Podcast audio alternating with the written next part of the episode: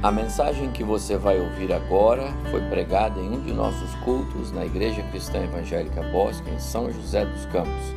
Ouça atentamente e coloque em prática os ensinos bíblicos nela contidos. Nós temos caminhado em alguns momentos estudando, meditando na carta que o apóstolo Pedro escreveu aos crentes na da diáspora, aos judeus e gentios que estavam espalhados pelo mundo por causa da perseguição. Nós já passamos por boa parte do capítulo 1, hoje de manhã terminamos o capítulo 1 e vimos que a resposta daqueles que foram tão bondosamente salvos pelo Senhor não pode ser outra a não ser a consagração da sua vida. E percebemos então que desde o versículo 13 do capítulo, no capítulo 1 até o versículo 12, Pedro descreve qual é esta salvação que foi executada pelo Pai, pelo Filho pelo Espírito Santo na nossa vida. A partir do versículo 13, ele já começa a descrever para nós quais são as consequências do salvo que dedica e que consagra a sua vida a Deus, portanto, que separa a sua vida para viver em santidade. E ele vem descrevendo isso. Chegamos hoje de manhã no ponto em que ele diz que um dos exercícios da obediência e uma das provas que nós experimentamos a salvação de semente incorruptível, que é a palavra de Deus, é o amor fraternal não fingido. A gente até pensou por ser amor fraternal como é fingido, mas se Pedro está dizendo que pode existir, então ele nos convida a um exame do nosso coração e a perceber como é que nós temos amado ou não os irmãos. Nós percebemos que algumas coisas que assolam o nosso coração com relação ao amor são fáceis de perceber, porque elas são totalmente opostas. Mas nós vimos também que um perigo sério para nós é quando coisas que não são como pecado substituem o amor, por exemplo, tratamento cordial e gentil, que é uma coisa boa para se praticar, mas que não substitui o amor fraternal, que nasce de uma compreensão da palavra de Deus na nossa vida. É nesse contexto que nós vamos ler então os primeiros oito versículos do capítulo 2. Pedro está nos exortando à santidade e aqui ele dá mais um passo. E nós vamos ver que aqueles que experimentaram um novo nascimento desejam se livrar do pecado e se apropriar da palavra de Deus. Capítulo 2, de 1 a 8. Eu fiz questão de lembrar vocês o contexto porque o texto começa com portanto. Se começa com portanto, ele se refere àquilo que nós acabamos de ler hoje de manhã. Portanto, por causa da salvação que vocês têm e da obra do Evangelho no seu coração, Abandonem toda maldade, todo engano, hipocrisia e inveja, bem como todo tipo de maledicência. Como crianças recém-nascidas, desejai o genuíno leite espiritual, para que por ele lhe seja dado crescimento para a salvação, se é que vocês têm a experiência de que o Senhor é bondoso. Chegando-se a ele, a pedra que vive, rejeitada sim pelos homens, mas para com Deus eleita e preciosa, também vocês, como pedras que vivem, são edificados casa espiritual para serem sacerdócio santo, a fim de oferecerem sacrifícios espirituais agradáveis a Deus por meio de Jesus Cristo. Pois isso está na Escritura: Eis que põe em Sião uma pedra angular eleita e preciosa, e quem nela crer não será envergonhado. Portanto, para vocês os que creem, esta pedra é preciosa, mas para os descrentes, a pedra que os construtores rejeitaram, essa veio a ser pedra angular, e pedra de tropeço e rocha de ofensa. São estes os que tropeçam na palavra, sendo desobedientes para o que também foram destinados. Amém? Por favor, as crianças até 5 anos podem sair para o seu culto é, em separado. Tá bom?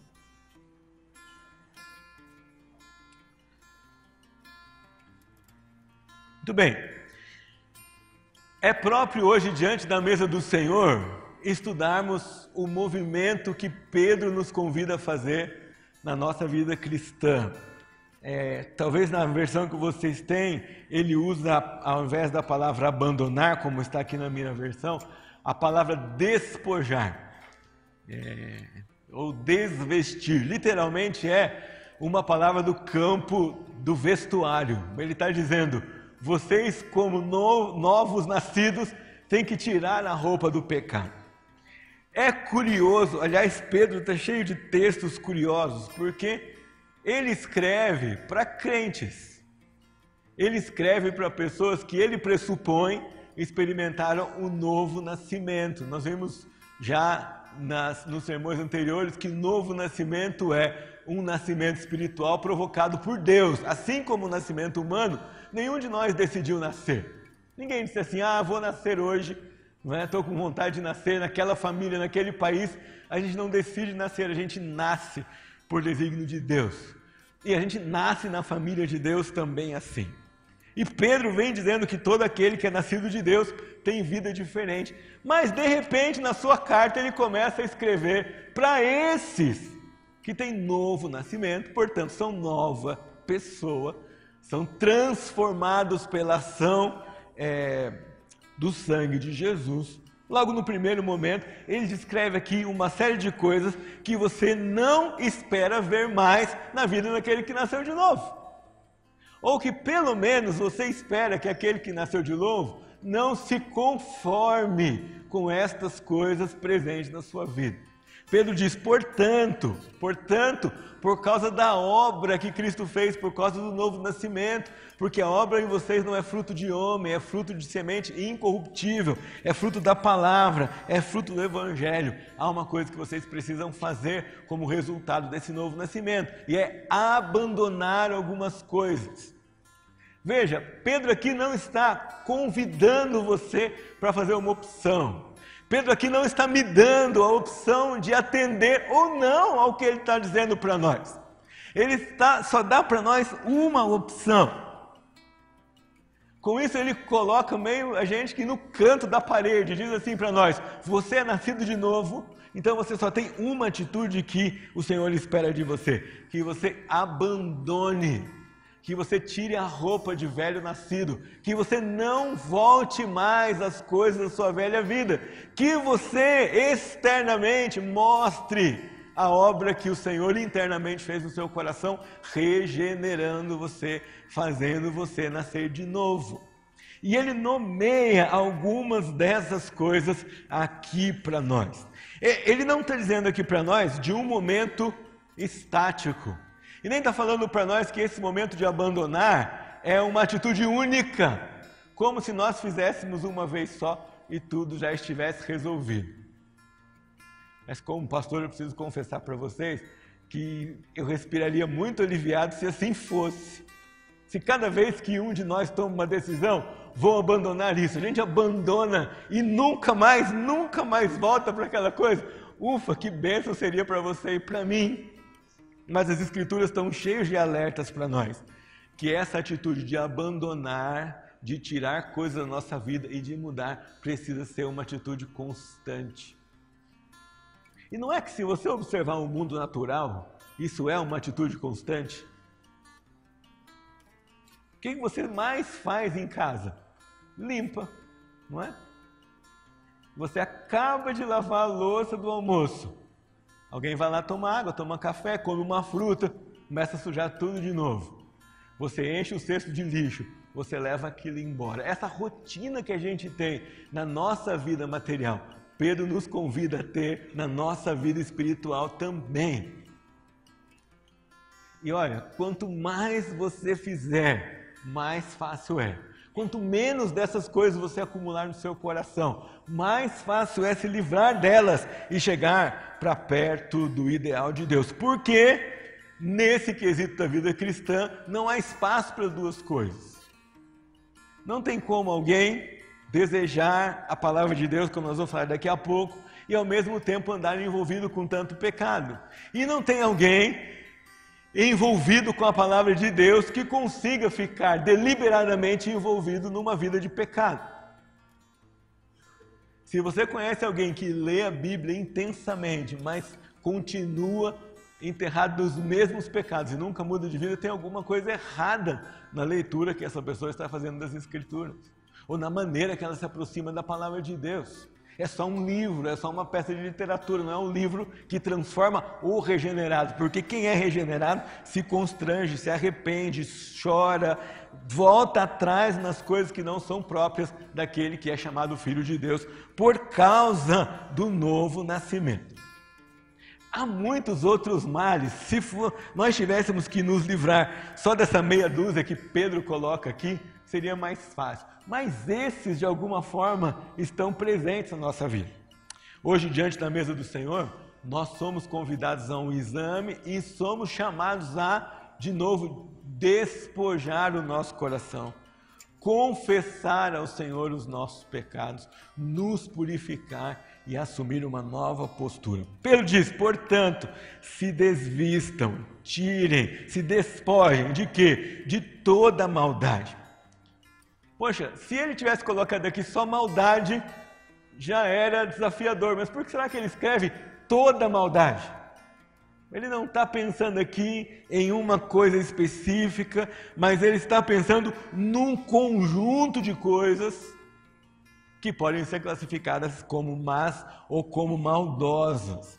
A palavra maldade significa que a má fé da nossa natureza pecaminosa, aquilo que é natural, o mal que é natural do homem sem Cristo e que infelizmente ainda habita em nós enquanto nós vivemos aqui nesse mundo. A maldade que pode se expressar e se concretizar em qualquer área da nossa vida no nosso pensamento, no nosso coração, na nossa conversa, no nosso relacionamento em casa, no nosso jeito de fazer negócio, na maneira como nós trabalhamos. Ela pode aparecer em qualquer uma das áreas, porque ela está dentro de nós se nós não a sufocamos com o estudo da palavra de Deus. Se nós permitimos que o mal se expresse em nosso relacionamento com os outros, então o que é diametralmente oposto a ele, que é o amor, que Pedro tratou no parágrafo imediatamente anterior, vai desaparecer. Em resumo, o que Pedro está definindo aqui com maldade é aquele desejo de causar dor, mal ou sofrimento ao nosso próximo.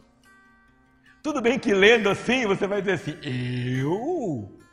Eu não tenho isso até parece que eu, em sã consciência, vou deixar a maldade tomar conta é, do meu coração.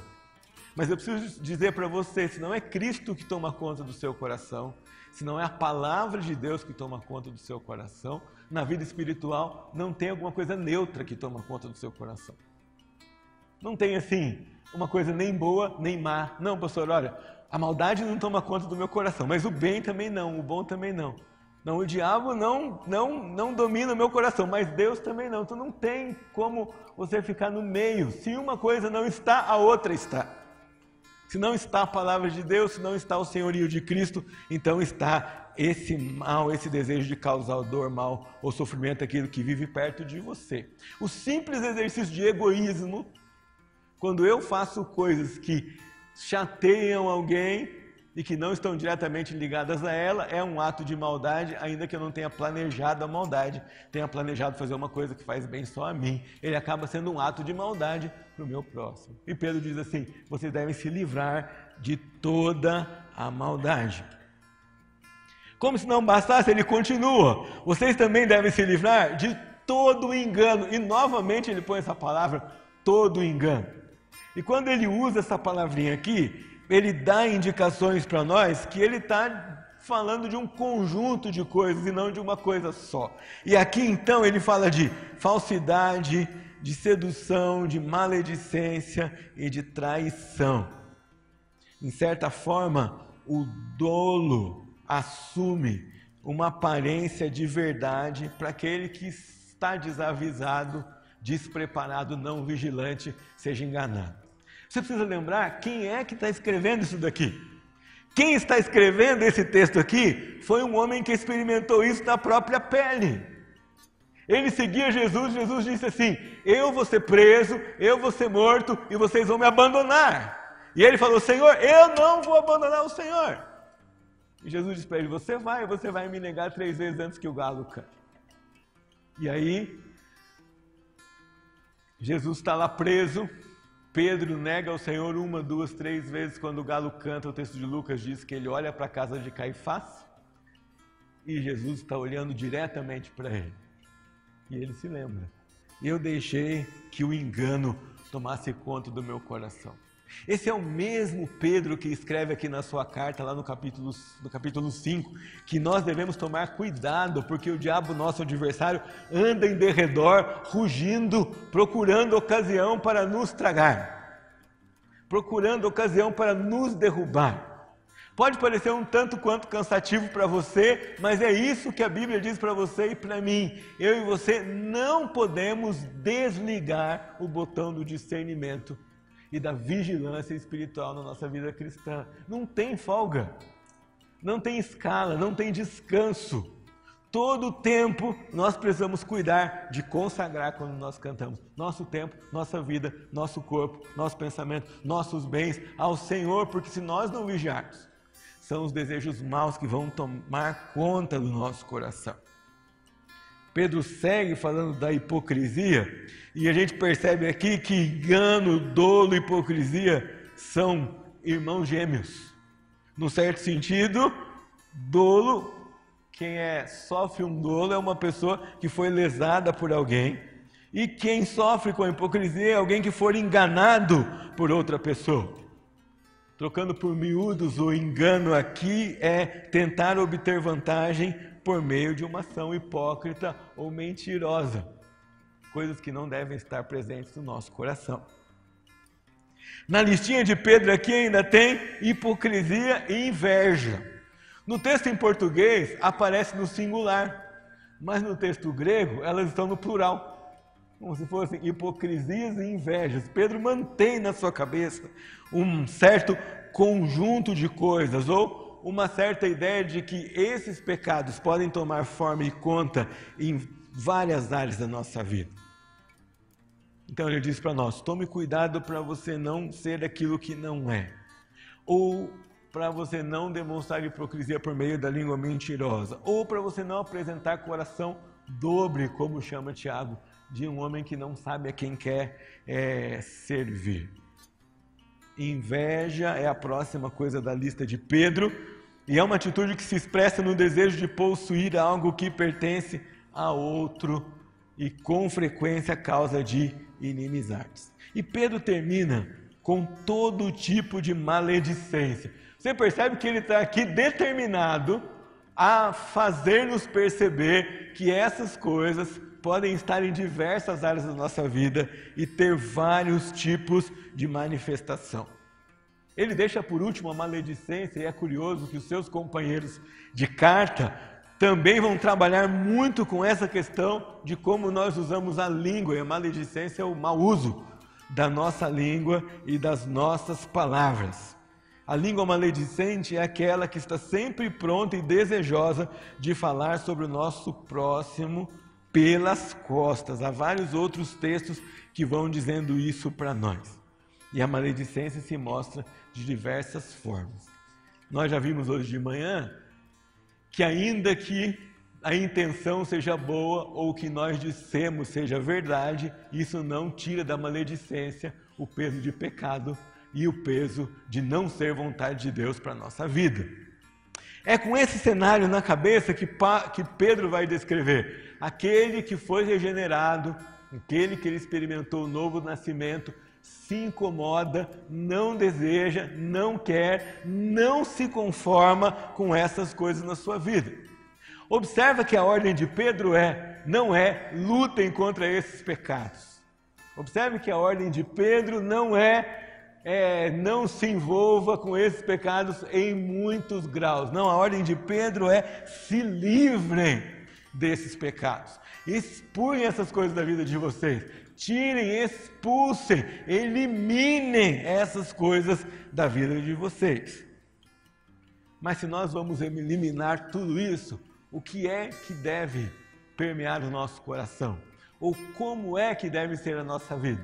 Pedro então abandona essa lista de atitudes negativas, ou coisas que nós devemos deixar de lado e passa a descrever como deve viver um novo nascido na família de Deus. E ele diz: como crianças recém-nascidas desejem o genuíno leite espiritual. Diferentemente de outros autores bíblicos, Pedro não está aqui usando a figura do bebê para descrever imaturidade. Alguns outros textos bíblicos dizem: olha, eu queria dar para vocês uma comida mais forte, mas eu não posso porque vocês são infantis, então eu tenho que dar leite. Mas nesse caso aqui, Pedro não está usando o bebê para descrever uma qualidade negativa de um cristão. Pedro está usando o bebê para mostrar para nós exatamente qual é a atitude que Deus espera de nós em relação à Sua palavra. Você que já cuidou de um bebê, vai lembrar que os bebês são os seres mais determinados do mundo quando eles querem o leite. E vai ver que não nem sempre é tão fácil depois que ele está acostumado com o genuíno leite da mamãe, que ele aceite nem o substituto da mamãe, que é a mamadeira, nem o leite que vai dentro dela, quando não é o próprio leite da mãe. Ele é muito determinado a tomar e a tomar aquele leite que uma vez ele já experimentou. A citação de Pedro aqui não é uma crítica, mas é uma alusão a como é o coração daquele que nasceu de novo. O que ele deseja? Crescer. O que ele deseja? Comer. O que ele deseja? O genuíno leite espiritual da palavra de Deus. Então, quando você e eu pensamos no bebê em relação ao leite, nós também pensamos no crente em relação à palavra de Deus. E algumas coisas para você pensar. Primeiro, é natural que o bebê vai chorar e desejar o leite. Ninguém aqui tem a experiência do seu bebezinho levantar a mão e falar assim: pai, será que hoje eu podia comprar um bifinho para substituir, porque eu não aguento mais tomar esse leite? Não tem essa possibilidade. É natural que o bebê deseje o genuíno leite. É natural que o cristão deseje a palavra de Deus. Mas, pastor, não tenho vontade de ler a Bíblia. Então o pecado é que está dominando o seu coração. Pastor, não tenho vontade de estudar a palavra de Deus. Então é o pecado residente que domina você, não o Espírito Santo de Deus. Pastor, não consigo achar tempo na minha agenda para ler a Bíblia. Então, se você não deseja o genuíno leite espiritual, você está desejando e está se alimentando de outras coisas. Porque nós não ficamos com fome espiritualmente falando. Nós sempre nos alimentamos de alguma coisa. E aquele que é nascido de novo, ele não quer o alimento falso, ele não quer o leite deturpado, ele não quer qualquer coisa que se ofereça, ele deseja o genuíno leite espiritual. Outra coisa interessante do bebê em relação ao leite é que o bebê se alimenta de leite regularmente. Certo? Quando você consegue estabelecer uma rotina com o novo bebê, ele é um relógio. De tempos em tempos, você sabe que ele vai acordar e que vai aprontar aquele berreiro até mamar de novo. Ele é regular, ele é constante. E essa é outra figura que deve vir à nossa cabeça quando nós pensamos que Pedro nos compara à criança recém-nascida, recém-nascidas que desejam o genuíno leite espiritual. Regularidade, constância, contato constante com a palavra de Deus. Meu pastor, eu venho todos os domingos nos cultos e eu presto muita atenção nos sermões. Eu não leio a Bíblia durante a semana, mas eu presto muita atenção nos sermões. Deixa eu perguntar para você, faz a seguinte experiência, vem aqui no domingo, e quando você ouve a palavra de Deus, chega em casa, come uma boa marmita e passa a semana sem comer mais nada. Porque é isso que você está fazendo com a sua vida espiritual. Quando você não deseja, não se aproxima, não se alimenta regularmente do genuíno leite espiritual, que é a palavra de Deus. Terceiro ponto que nós devemos pensar aqui em relação aos bebês e nós é que os bebês têm necessidade do leite. Eles vivem como se eles dependessem daquele leite para viver. E eles nunca estão pensando na mamada do dia seguinte, certo? O bebê hoje à noite não está pensando assim, amanhã cedo eu vou mamar, não. Ele está pensando, daqui a pouco eu vou mamar. Se o seu bebezinho está ali no berçário, ele está louco para o culto acabar, porque está chegando a hora da próxima mamada. Ele está dependendo daquilo como a sua próxima alternativa, como sua vida. Como cristãos recém-nascidos, ou como cristãos nascidos de novo, regenerados na família de Deus, nós precisamos viver como se dependêssemos do nosso próximo encontro com a palavra de Deus. Como que sem Ele nós pereceríamos. Como que sem escutar o Senhor por meio da palavra ou por meio da leitura da palavra, nós não vamos produzir vida cristã sadia e não vamos produzir crescimento. Vejam só, se nós olhássemos para o auditório da igreja hoje e tivesse aqui o Weber, bebezinho de camisa e gravata, nós íamos achar isso natural? Não. Você tem alguma coisa errada. Mas esse moço aqui não se alimentou do jeito que precisava. Ele ainda é bebê. Olha, tem cabelo, tem barba, tá de paletó, camisa, gravata, mas é um bebezinho. Não é natural para nós ver isso na vida física, na vida humana. E não devia ser natural para nós também se conformar com isso na vida espiritual. Há quantos anos você nasceu na família de Deus? E por que você não cresce? Talvez seja porque o seu amor pela palavra de Deus não é mais como o desejo que um bebê tem pelo leite da sua mãe. Talvez outros amores tenham conquistado o seu coração. Talvez outros desejos tenham conquistado o seu coração. Talvez outros conteúdos tenham conquistado o seu coração. E aí nós vamos lá para Paulo e vamos ver que nós queremos manter no nosso coração o desejo dos bebês pela palavra de Deus, mas que não, nós não queremos ser bebês para sempre. Pedro diz: Desejai como crianças recém-nascidas o genuíno leite espiritual, para que por ele lhe seja dado o crescimento. Nós precisamos crescer nós precisamos amadurecer, nós precisamos nos desenvolver, nós precisamos perceber que vencemos etapas na nossa vida, que deixamos coisas de lado, que caminhamos, que amadurecemos nossa visão de Deus, que amadurecemos nossa visão da palavra, que sim conseguimos nos livrar mais do pecado hoje do que nós nos livrávamos, nos livrávamos ontem. Se nós não crescemos espiritualmente, é porque nós erramos o nosso alvo em relação à palavra de Deus e não temos cultivado no nosso coração o genuíno desejo que deveríamos ter por ela. E Pedro faz aqui uma observação que faz você e eu pensarmos bastante sobre isso. Ele diz no versículo 3: Se é que vocês têm a experiência de que o Senhor é bondoso. Quando a gente lê esse versículo assim, rapidinho, a gente fala assim: opa, Pedro, o que ele está querendo dizer aqui? Ele está falando para os crentes: será que vocês são salvos? Uma outra tradução melhor nesse versículo seria: já que vocês têm a experiência que o Senhor é bondoso. Então, se nós invertêssemos o texto, ele dizia, dizer assim para vocês: Eu acabei de dizer no versículo anterior que vocês foram nascidos de novo, regenerados de semente incorruptível, que é a palavra de Deus. Ora, todo aquele que é regenerado e nasceu na família de Deus, experimentou, provou, saboreou que o Senhor é bondoso.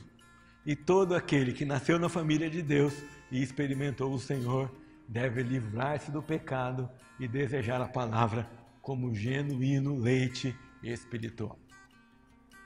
O desafio que Pedro tem para nós aqui hoje, e ele não está fazendo uma repreensão, ele está fazendo uma exortação. Ele está dizendo para nós: vocês são salvos, vocês são regenerados, vivam como tal. Ele está dizendo para nós: vocês são salvos, somos, são regenerados, abandonem o pecado. Vocês são salvos, são regenerados, desejem a palavra de Deus, como se, elas for, como se ela fosse a última coisa que você teria na sua vida para a sua sobrevivência. Talvez de vez em quando seja necessário e importante que você lembre como é a relação dos cristãos perseguidos com a palavra de Deus.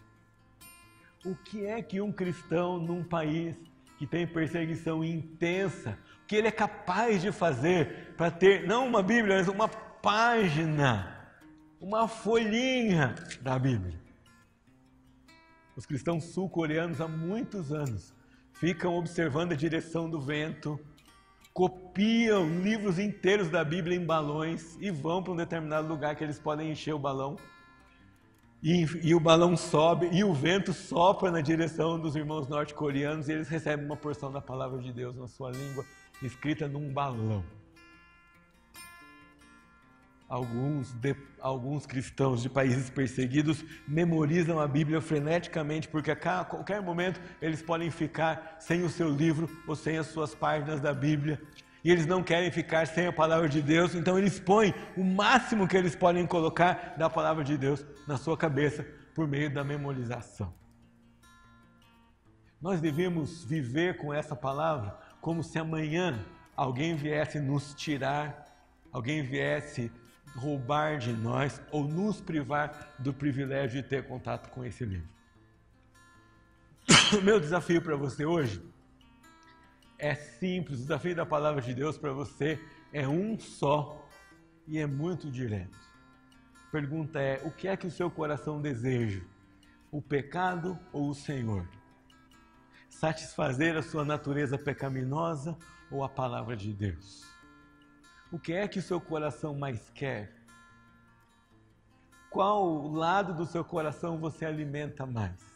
Você já tem a experiência que o Senhor é bondoso.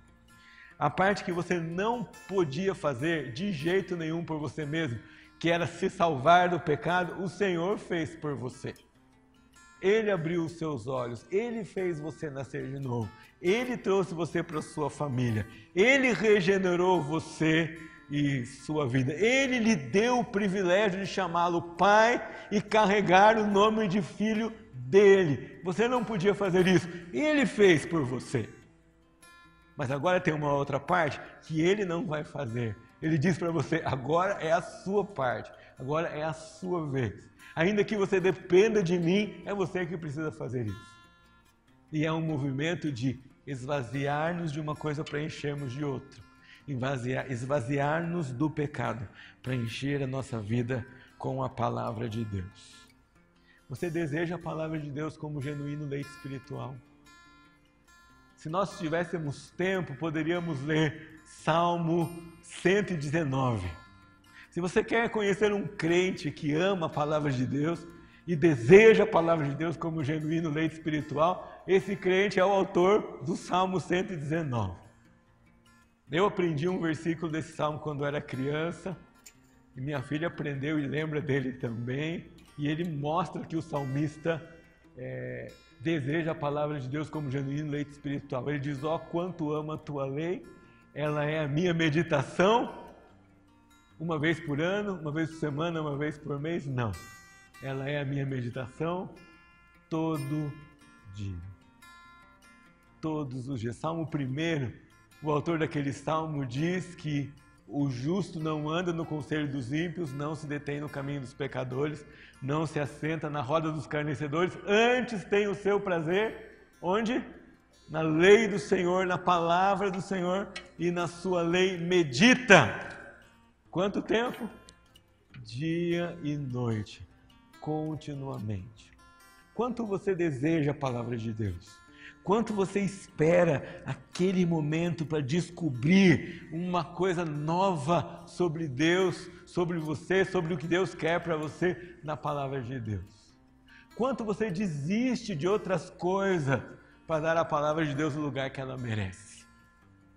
De vez em quando, meus irmãos, Nós temos de fazer sacrifícios, sim, para passar tempo com a palavra de Deus. Nós temos que desligar o celular, temos que desligar a televisão, temos que desligar o telefone, temos que dizer não ao momento de lazer, temos que trocar uma coisa que habitualmente fazíamos para dar tempo à palavra de Deus. Às vezes temos que ficar uma horinha de sono, acordar um pouco mais cedo, dormir um pouco mais tarde, porque ela precisa ser tão relevante para nós quanto ela é para um, quanto o leite é para um bebê. Como o seu coração pulsa pela palavra do Senhor? Quanto o seu coração deseja ler e conhecer as Escrituras? E enquanto você lê, quanto ela purifica o seu coração, quanto ela traz para você contrição e quebrantamento, quanto ela leva você a adorar a Deus, quanto ela faz você confessar pecados diante do Senhor.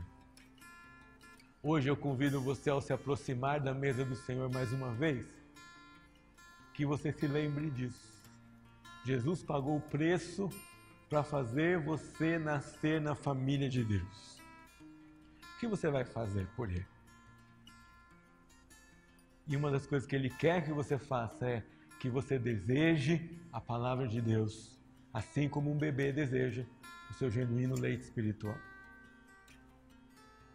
Já falei para vocês aqui que o conde Zinzendorf recebeu cristãos perseguidos no seu castelo e, por causa do amor de Jesus daqueles cristãos, desistiu das suas tarefas de conde para ser discipulado e para discipular pessoas. Mas ele fez isso um dia que ele chegou num determinado lugar e tinha um quadro com uma frase, e a frase dizia assim: Morri na cruz por ti, que fazes tu por mim?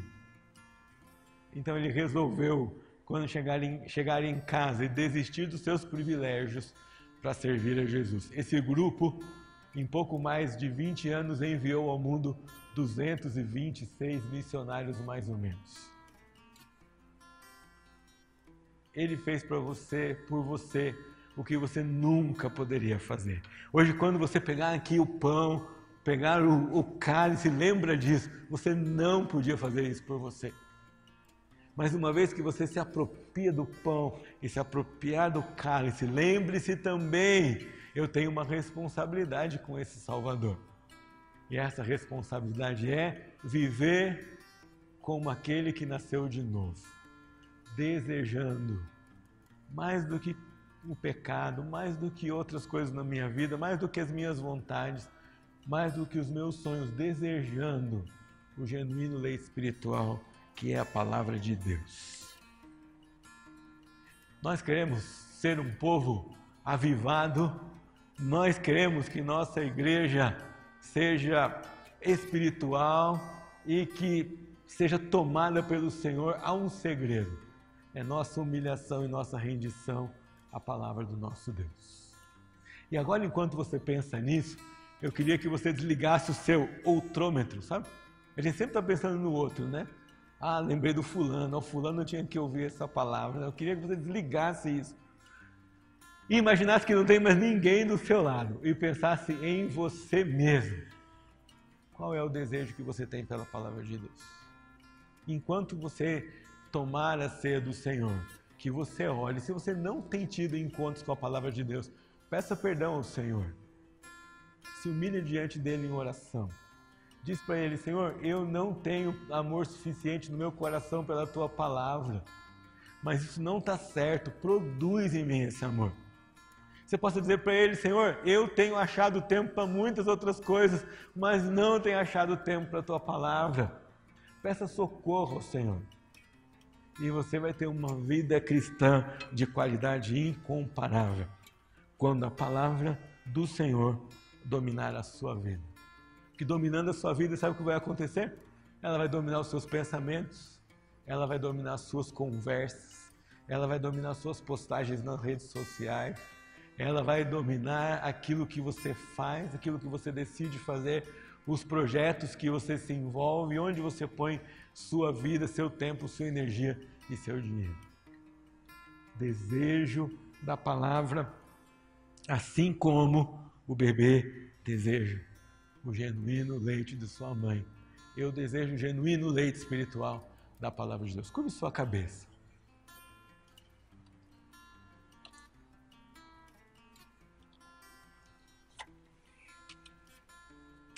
Nós estamos, Senhor, diante da Sua palavra. E não é a nossa voz, é o texto que lemos aqui que fala conosco. Pedro diz que aqueles que nasceram de semente incorruptível, obra essa operada pelo Senhor na nossa vida, estes desejam a palavra como genuíno leite espiritual. E o Senhor agora sonda o coração dos seus filhos e filhas. O Senhor sabe o que cada um traz para o Senhor hoje à noite. E eu queria aclamar que o Santo Espírito do Senhor, que fala com voz poderosa como do trovão, que despedaça cedros, mas que ao mesmo tempo é tão doce, mansa, gentil e convincente. Que ela fale no nosso coração, que nós saímos daqui decididos a sermos homens e mulheres que desejam o genuíno leite espiritual que nós desejemos todo dia aquele tempo que nós vamos ter com a palavra. Que o Senhor transforme isso. Ah, Senhor, como nós teremos vida familiar transformada, vida eclesiástica transformada, vidas pessoais transformadas. Se o nosso coração se render à palavra do Senhor a esse ponto, ao ponto de desejá-la mais do que qualquer outra coisa na nossa vida. Recebe a nossa adoração recebe o nosso clamor e faça de nós, Senhor, crentes que desejam a palavra, assim como os bebês desejam o genuíno leite do seu amor.